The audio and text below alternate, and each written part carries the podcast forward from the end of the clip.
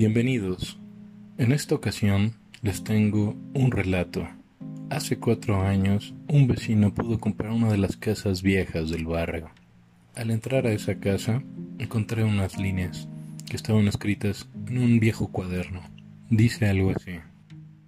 Nos encontramos Jack y yo sentados en aquel sofá viejo de la sala. Podía verla aún caminar por la casa, manteniendo limpio y ordenado, preparando la comida, bebiendo café por la mañana.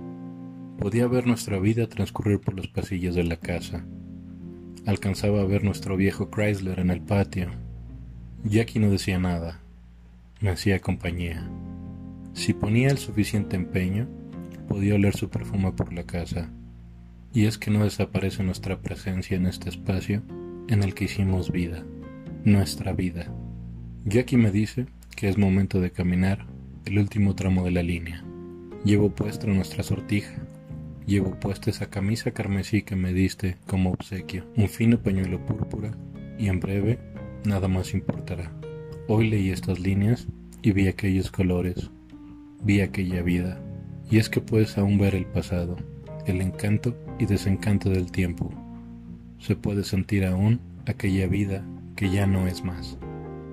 Los espacios y la gente. De H. Goodspeed. Gracias por escuchar.